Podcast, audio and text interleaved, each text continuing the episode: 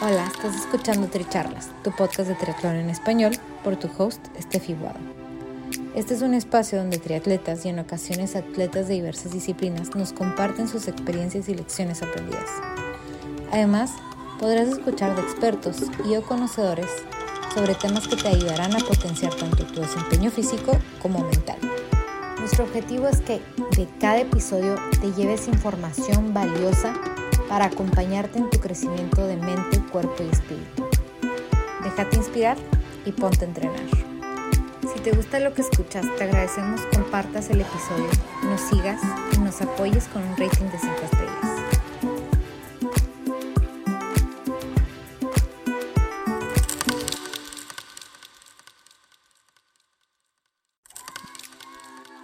Bienvenidos al episodio 81 de Tricharlas, Adaptación y Versatilidad. Yo soy Steffi Well y el día de hoy tenemos de invitada a Lea Ricoboni. Lea, al día de hoy, a sus 27 años, haya vivido en 7 países. Estas experiencias, además de ser deportista desde temprana edad, han hecho que tenga un modo de ser adaptable y versátil. De nuestra charla se quedan con lo siguiente. Sé paciente. Cuando cambias de país todo toma más tiempo. No tengas miedo a preguntar. Tratar de hacer amigos que no sean de tu misma cultura mantén una mente abierta. Algunos de los mayores logros de Lea como triatleta han sido su tercer puesto en su grupo de edad en el Campeonato Mundial de 70.3 en San George y el primer puesto en la general del Ironman 70.3 de Panamá. Esperemos que disfruten nuestra charla.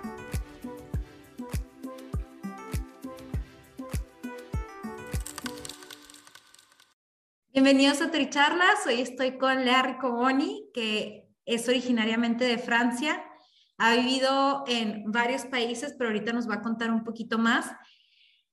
Es triatleta desde hace poco, tiene un historial deportivo muy largo. Este, por ahí me, voy enterando que, que, empezó esquiando desde que estaba muy, muy chiquita, entonces por ahí lo trae en la sangre. Yo creo que también es algo que traes tú como aprendido, ¿no? Que ya el deporte es parte de tu vida. Entonces, entrar al triatlón fue como que, ¡uh! Entonces, bueno, ahorita nos va a contar un poquito más esos detalles y la razón por la que también quería invitar a Lea es porque tiene un perfil de adaptación muy interesante. Entonces, ella es una francesa que ha vivido en varios países, ya sea por estudio que por, que por trabajo, y, bueno, ahorita se acaba de mudar de Panamá a Chile y, bueno, todos estos son procesos de cambios que necesitan adaptación y, y quién mejor para, para, compartirnos un poco de este tema que Lea. Entonces, Lea, si, si puedes contarnos como un poquito de ti para que la gente te conozca. Muchas gracias, no, con mucho gusto. Gracias por invitarme, gracias por el interés.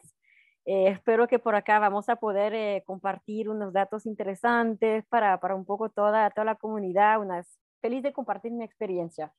Y efectivamente es una, mi camino deportivo y de, de vivencia es, es, bastante largo y complejo, pero voy a tratar de resumir un poquito acá. Entonces, yo soy francesa, nací en los Alpes, tengo 27 años y como bueno, como chica de los Alpes, nacida abajo de una montaña, mi primer deporte efectivamente fue el esquí. Súper temprano empecé a esquiar, eh, empecé a competir, me gustó mucho eh, y competí hasta alto nivel hasta mis 16 años. Y ahí tuve que tomar una decisión, tampoco era tan buena esquiadora para poder sacrificar, eh, seguir sacrificando los estudios y tomé la decisión de enfocarme en los estudios. Pero tuve la suerte de hacer estudios que me permitieron bastante viajar y ahí empezó un poquito más el tema de, viajar, del running.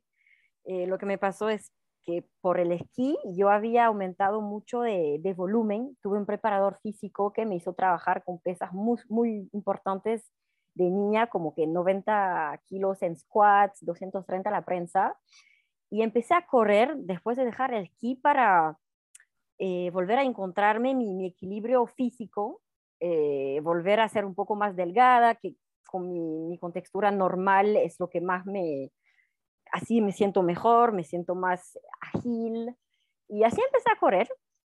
Eh, luego por mis estudios eh, fui a Brasil. Em, después encontré una pasantía, una practicante, ser practicante en, en, Adidas en Alemania. Y ahí creo que fue también un, nuevo, un nuevo nivel que llegué a, tener con el deporte, entrando en una empresa como Adidas, que lo favorece tanto.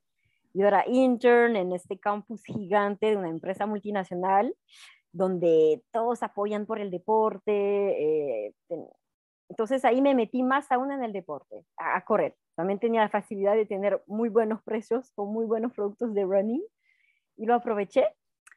Y llegué al siguiente nivel después, cuando de Adidas Alemania llegué a Adidas Panamá, que es eh, la sede de Latinoamérica. Y ahí encontré los Adidas Runners. La comunidad de Adidas Runners estaba muy fuerte en Panamá y habían competencias todos los fines de semana en Panamá de, de running y pagan en efectivo.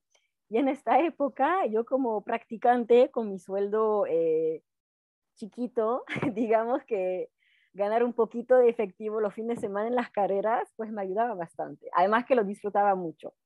Pero entonces fue en el 2000. Sí. o sea, de manera súper transparente, ¿ah? pero, pero sí. Eh, fue en 2017 que empecé a competir un poco más en running. Rápidamente, es verdad que, que tuve buenos resultados. Eh, como lo mencionaste, el deporte, la disciplina, la, competitividad es algo que tengo en mí misma desde chiquita.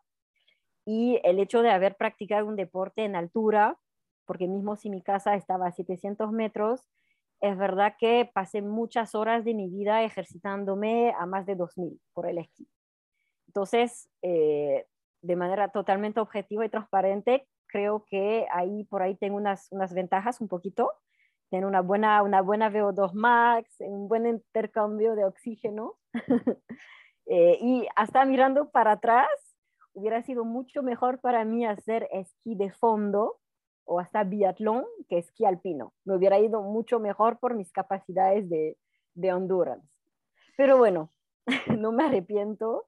Todo pasa claro, no, y, y, y, de todas maneras uno tiene que pasar por las etapas que tiene que pasar, ¿no? O sea, lo que, lo que a mí me llama un poco la atención de tu perfil deportivo es que siendo francesa y, y la cultura del ciclismo en Francia, que hayas empezado con el ciclismo hasta ahorita, por decirlo así, o sea, hasta, hasta recientemente. No, es muy irónico, es muy irónico porque efectivamente viví toda mi, mi juventud al pie del Alpe d'Huez, el Alpe d'Huez que es una de las subidas más famosas incluso en el mundo, el Alpe du Swift, en Swift está baseada en esta misma subida, para que vean el nivel.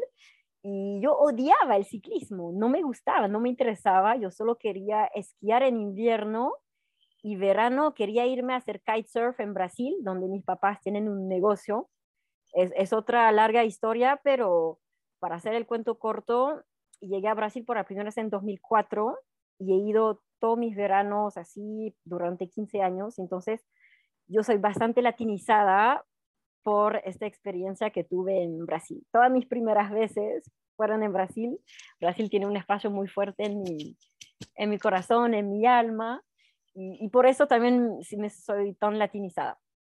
Pero sí, tuve que descubrir el ciclismo a los 25 años en Panamá con un peruano.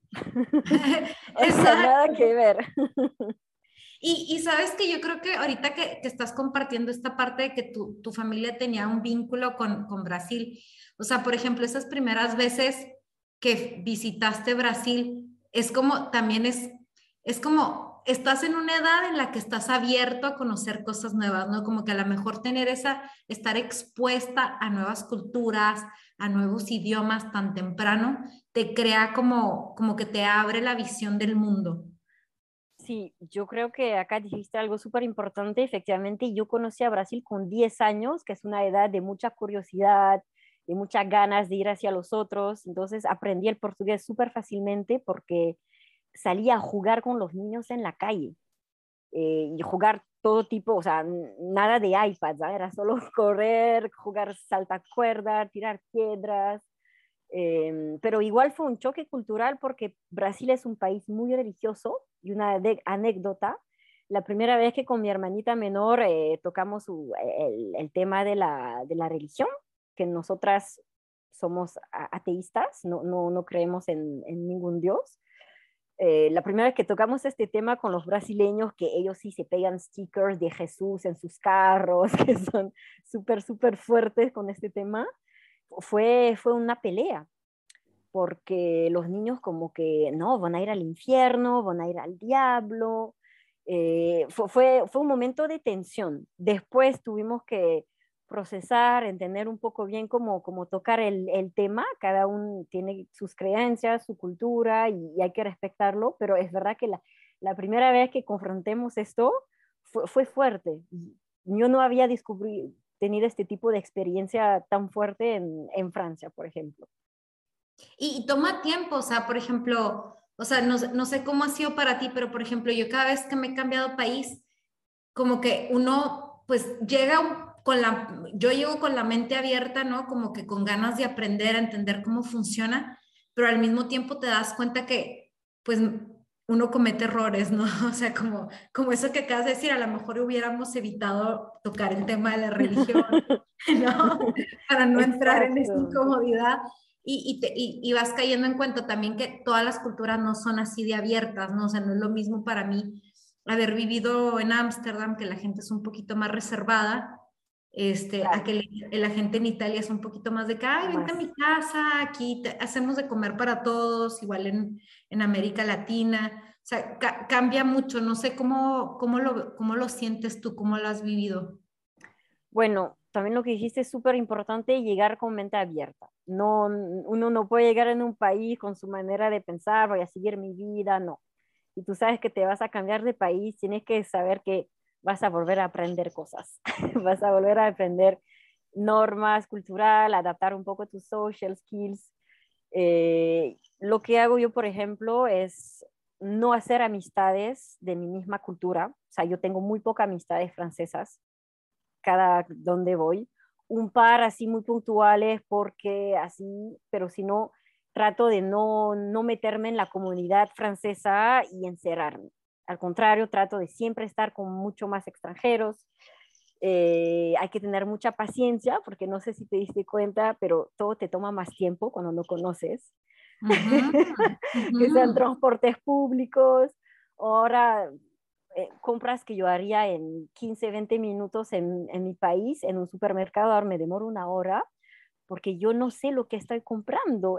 ejemplo súper tonto, quería comprar maíz en lata, normal, de, de, granito, para hacer mi ensaladita rápida.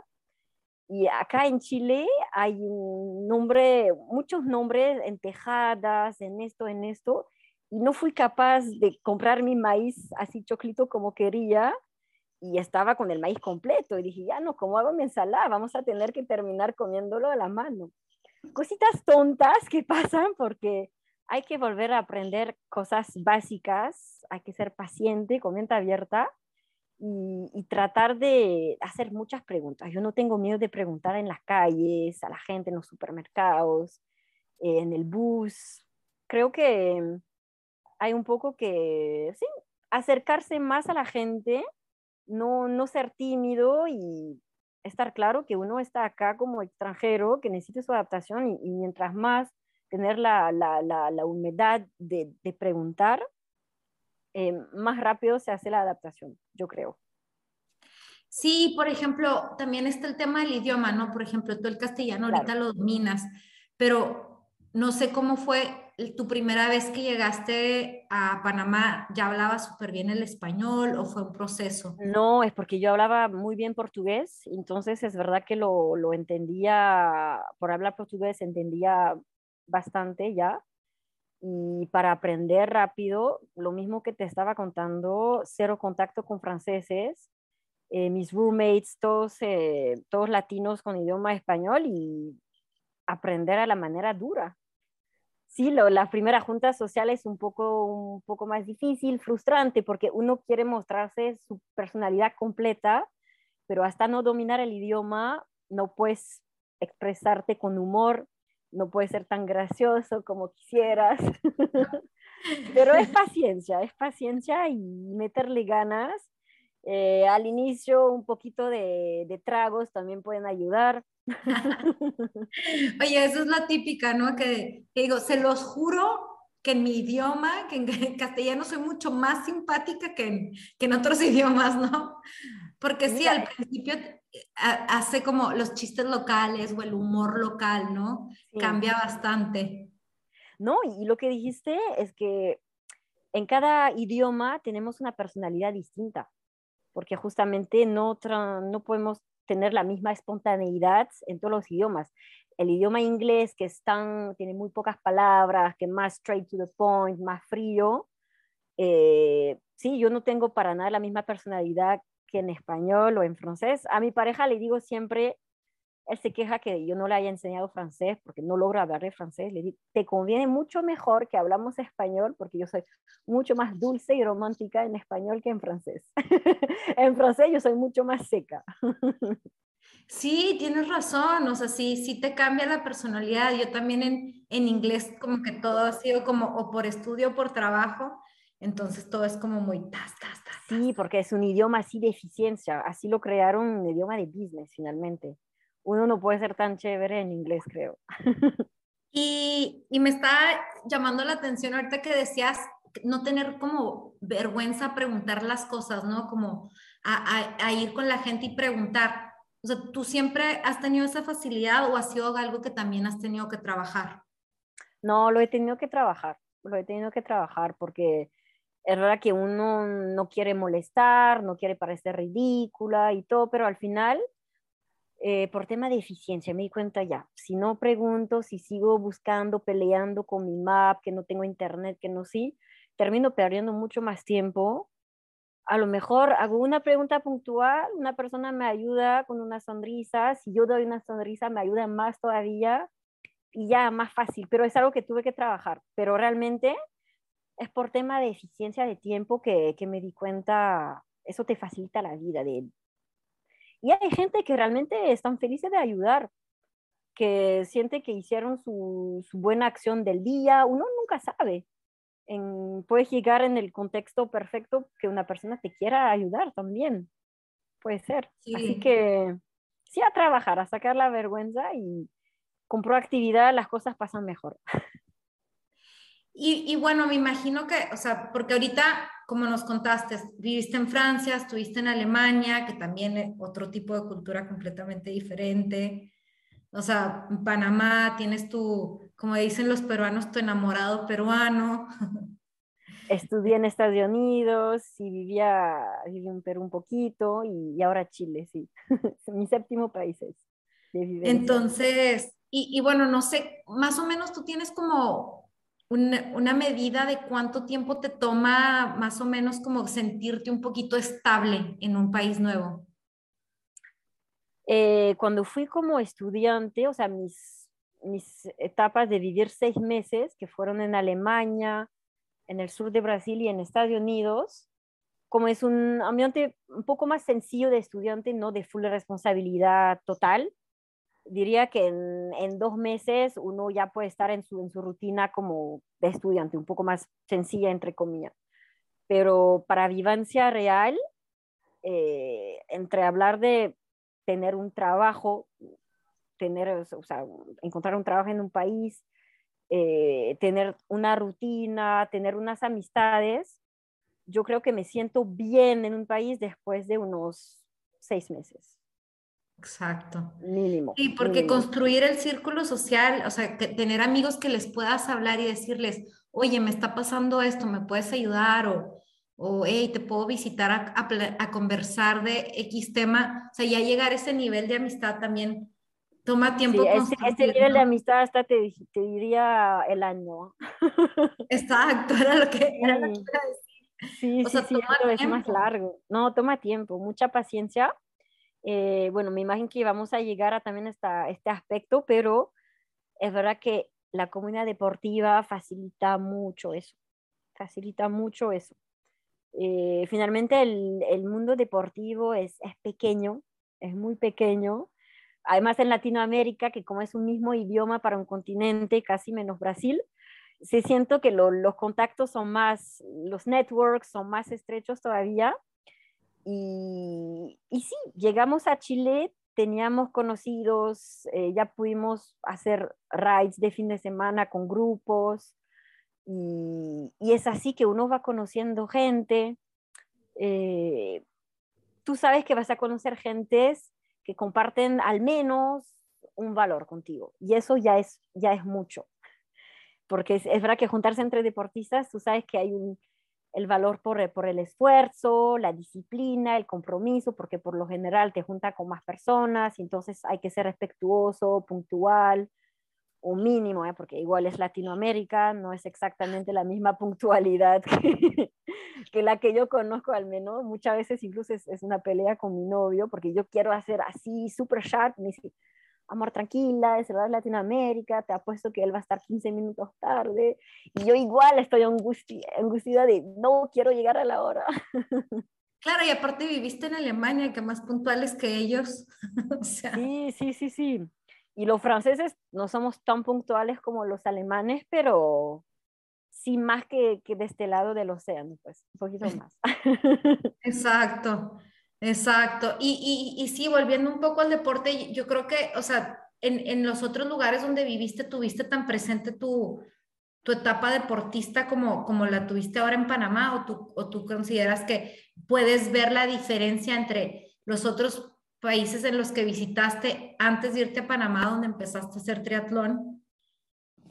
¿Sientes que fue una diferencia? Em, sí, es que realmente en, Pan en Panamá llegué, llegué a otro nivel llegué a otro nivel por varias razones, por, por, por, tener a Luis a mi lado, que el triatlón es un deporte tan complejo y, yo me metí en el triatlón por él, hice una evolución rápida también por él, porque solita en, en, este ambiente que es igual tan complejo, no, yo no estaría para nada donde estoy. Esto lo, lo tengo súper claro. Eh, y, y tomó, tomó una otra dimensión también, creo que por la pandemia, eh, yo sé que la pandemia fue, muy nefasta, pero también creo que por muchos de nosotros tuvo puntos positivos. En mi caso, perdí mi empleo, pero el tiempo que no tenía que trabajar lo usé para, bueno, entrenar mucho en Swift, entonces me desarrollé mucho como ciclista y en redes sociales. Y entonces el año 2020 para mí fue crecimiento como deportista, sobre todo en ciclismo, y en redes y es lo que me permitió también lograr patrocinios. Eh, y bueno, al salir de esta pandemia, estar con muchísimas ganas, muchísimas ganas de, competir más. Eh, tenía como objetivo de dos años, pues el Mundial de Medio Ironman, que desde que estuvo en St. George en septiembre de 2021. Entonces estuve dos años pensando en esta carrera y hacer, hacer cada, pasar cada etapa para llegar a, este gran día. Y, y bueno, antes, antes de que sigas, Lea, en, en, este, en este pedacito quiero agregar este, que Lea hizo su, su 70.3, clasificó al Mundial y en el Mundial quedó en tercer lugar en su grupo de edad, o sea que fue un súper, súper logro.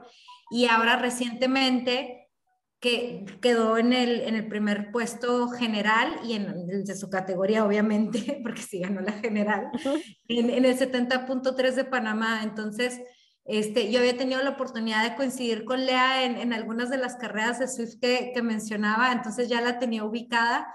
Y bueno, ya después amigos en común de Perú me dijeron, no, tienes que entrevistar a Lea y, ya, y habiendo su perfil. bueno, tenemos mucho de, de, de, dónde cortar, pero sí, eso era lo que iba a llegar, o sea, ella lo cuenta ahorita como sí, mi objetivo era el, el, el, mundial, pero claro, llegó y quedó en su tercer lugar en el mundial, o sea, top, top, top. Gracias, muchas gracias, Steph.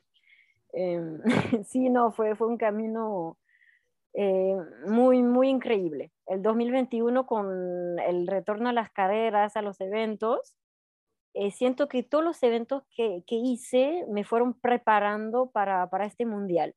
Hice una, un puerto de montaña larguísimo en Colombia, Alto de Letras se llama, que son 80 kilómetros con 3.200 de ascenso, eh, donde no me nutrí bien, me terminé con la pálida y fue una gran experiencia para aprender a nutrirme en carrera, como que un, un llamado. Luego hice una carrera de MTB en, en Perú, Luis me hizo hacer un, challenge de 150 kilómetros con también más de 3.000 de ascenso en, en los parques de, de Perú.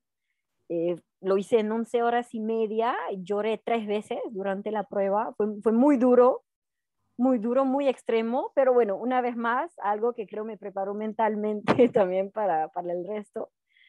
Y eh, gran highlight también de mi año pasado fue hacer el triatlón del Alpe d'Huez, que es el triatlón de mi casa, literal. Y adelante toda mi familia, porque mi familia me vio irme de Francia como una ex esquiadora, un poco runner, pero era muy importante para mí que me vieran como triatleta. Además, hicimos un training camp un poco, dos semanas antes de la carrera, y pudieron ver lo que es ser triatleta todos los días, a nivel de nutrición, de sueño, de doble entreno, de, de lavar mucha ropa deportiva. wow, sí, sí, sí, totalmente. Porque es parte de... Oye, ¿y ese era un, un, medio Ironman, distancia medio Ironman? Eso era un más extremo. Era como un, un híbrido la bicicleta era 120 kilómetros con 3.200 de ascenso. La última subida siendo la Alpe d'Huez, que es, que es la más dura, y con un trail de 20 kilómetros arriba, pero si comparte trail y con 300 de, de, ascenso. Lo más difícil que hice en mi vida, la terminé en 7 horas 30, por eso realmente entre un, entre un medio y, un full. Eh, pero fue también la más linda, porque poder compartir esto con mi familia eh, fue muy bonito, porque hace tantos años que ya no vivo realmente en Francia, que me vieran por fin lo que es mi vida, fue, fue muy fuerte. La mamá de Luis, que vive en Italia, justamente vino también, fue, fue muy bonito. Y, y, bueno, ahorita que, que, ya eres como triatleta, ¿cómo, cómo te, o sea, ¿cómo te sientes o cómo te, qué te dice tu familia? Pues yo creo que justamente después de verme en la Alpe y de ver el buen resultado que hice y el, empeño, el compromiso que le meto, no es que no me tomaban en serio, pero digamos que se dieron más cuenta de, de realmente el, el, nivel que tengo, de la cantidad de horas que hago por semana, que es a nivel casi, casi profesional y están mucho más pendientes de mí, mucho más interesantes todavía. Mi mamá hasta me dijo, oye, ¿y no hay manera que participes en París 2024? Y le digo, no, mamá, olímpico, tirarlo olímpico no es lo mismo. Yo no, sé nadar tan bien para hacer esto. sí, no, y aparte, bueno, nosotros ahorita lo, lo hacemos como, como age group, que es un poco diferente la dinámica, hacerlo, hacerlo como de vida, ¿no? Sí, sí, sí. Yo no tengo ahorita intención de pasarme profesional eh, porque siento que igual tengo muy poca experiencia, como llegó la pandemia, o sea, tengo, solo hice tres, tres mm, eventos Ironman en mi vida, 570.3 finalmente, y el triatlón es un deporte de experiencia. Es un deporte de experiencia, todavía no conozco suficientemente mi cuerpo, siento, la nutrición que necesito, la hidratación, mi rutina de fortalecimiento tampoco la tengo todavía definida. Y quiero descubrir la distancia full, el full Ironman también como, como age grouper. O sea, de verdad siento que no estoy para nada lista para ser profesional y no me interesa ahorita. Me pongo suficientemente presión yo sola que un ambiente profesional. No, no, no quiero. Y, y, lo, y, lo, que capta un poquito de lo que estás compartiendo es que estás, lo que sí estás segura es que te gustan los deportes de resistencia. O sea, que te gusta, ahora, ahora sí que como dicen acá, faticar, hacer fatiga, hacer fatiga, dicen, este, no, sí, pues es eso, ¿no? Porque eso es lo que hacemos los triatletas, nos metemos las horas, las horas, las horas, y ahí estamos. Y bueno, al final de cuentas eso también es un gusto es un gusto y creo que también lo hacemos mucho porque estas emociones que vivimos un día de una carrera al pasar la meta no son la felicidad de las 5, 6, 7 horas que acaban de pasar, son justamente el resultado de las 10, 20, 100, 200 horas que ya que le metimos para esta carrera. Y por eso las emociones que vivimos son, son exponencial y, creo que son únicas. No creo que, sea, cada deporte tiene lo suyo, ¿no? Pero en deporte de endurance, como son tantas horas pensando en una meta, por eso creo que es tan fuerte y sabemos que nadie más puede sentir lo que nosotros sentimos. Me encanta. Pero sí o no. Sí, totalmente, estoy totalmente de acuerdo. Y ahorita justo estoy entrenando para, para, el, para el full de San George, que es el 7 de mayo. Entonces, o sea, traigo esos kilómetros encima y estoy, o sea, y, por ejemplo, el domingo terminé exhausta. ¿Cuántas horas hiciste? Eh, o sea, el sábado fueron siete horas, el domingo fueron otras cinco. Entonces, obviamente traigo ese peso encima y luego veo, ya me manda mi semana de, de entrenamiento el coach y estoy como que, pero bueno, hay que hacerlo, ¿no? Y, luego me decían, ¿y qué pasa si no lo haces? Y yo va a pasar que si no lo hago en la carrera, me voy a estar lamentando de no haberlo entrenado, porque cuando ya lo traes encima es esa satisfacción de yo ya lo entrené, o sea, yo sé que lo puedo hacer y mi cuerpo es capaz. Esta fuerza mental que uno, esta seguridad mental que uno tiene es, es esto, es paz el día de la carrera, tienes toda la razón. Y también creo que algo importante que implica lo que dijiste es que tú confías en tu coach. Para tener este pensamiento es que tú confías en la persona que te entrenas también.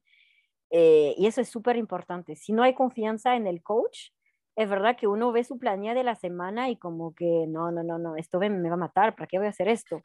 Pero no, si confías en tu coach, sabes que exactamente vas a entrenar esto, esto, esto por eso. Y que si no lo haces, culpabilizas.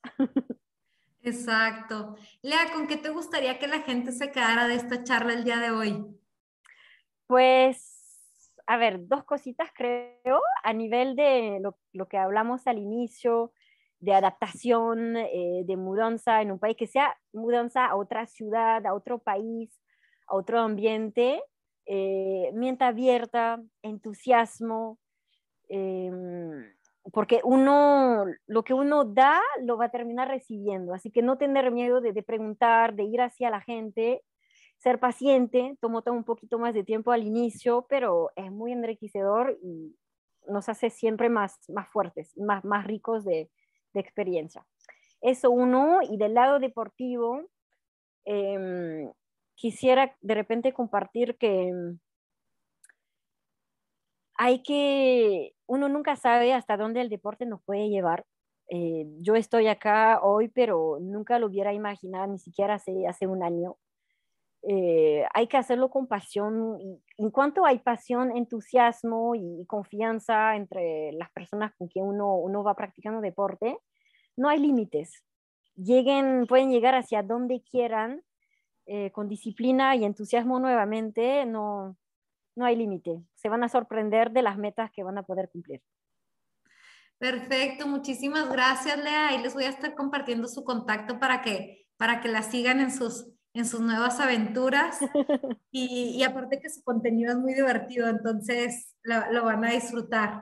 Y bueno, esperemos que disfruten esta charla y que también la compartan. Muchas gracias, por la invitación. Muchas gracias a ustedes por escuchar y estoy a la orden en cualquier conversa adicional.